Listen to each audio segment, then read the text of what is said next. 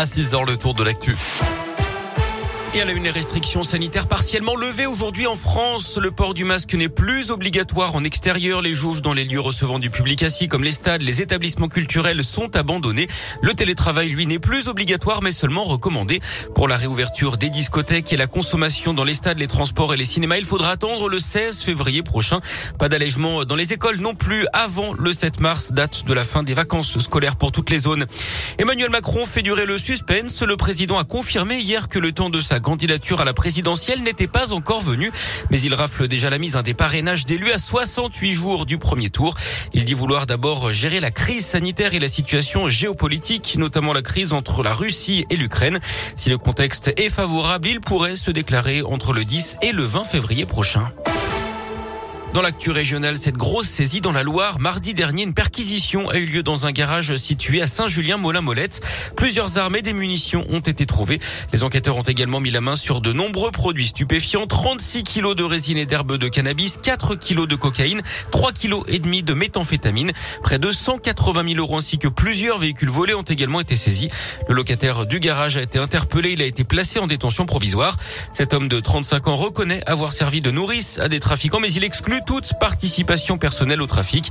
Il a également avoué qu'il récupérait des véhicules de provenance douteuse au profit de connaissances. Un incendie mortel hier en début d'après-midi au Chambon-Feugerolles, toujours dans la Loire, un feu d'appartement au niveau de la rue de la République. Le logement touché se trouvait au rez-de-chaussée, mais les flammes se sont propagées aux deux étages supérieurs. Une personne a trouvé la mort. Neuf autres ont été prises en charge, mais ne sont que légèrement touchées. Et puis cet accident de la route en Haute-Loire hier après-midi, un choc entre deux voitures sur la nationale 102 à Salzuy. Bilan quatre blessés, dont une femme de 81 ans grièvement blessée. Elle était en arrêt cardio-respiratoire à l'arrivée des secours d'après la montagne. Elle a été héliportée vers euh, l'hôpital de Clermont-Ferrand. Du sport du foot avec un Noël renversant face à l'OM hier soir en Ligue 1. Les Lyonnais l'ont emporté 2-1 après avoir été pourtant mené 1-0. Avec ce succès, Lyon revient à 6 points du podium et de la troisième place occupée justement par Marseille. Lyon qui est désormais septième du championnat se rapproche de l'Europe. Les joueurs de Peter Bosch se déplaceront à Monaco samedi soir avant de recevoir Nice le samedi suivant. Un mot de tennis avec le début du tournoi de Montpellier. Qualification hier de Joe Wilfried Songa et de Pierre Hugerbert.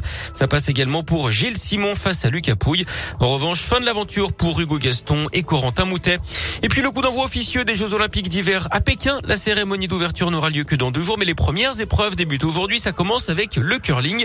Vous savez, ce genre de pétanque sur glace. Hein. 3000 sportifs sont réunis pour ces Olympiades qui vont durer 15 jours. 109 titres seront décernés au total. Dès demain, on suivra les performances de Perrine Lafont, championne olympique en titre dans la compétition de ski de boss.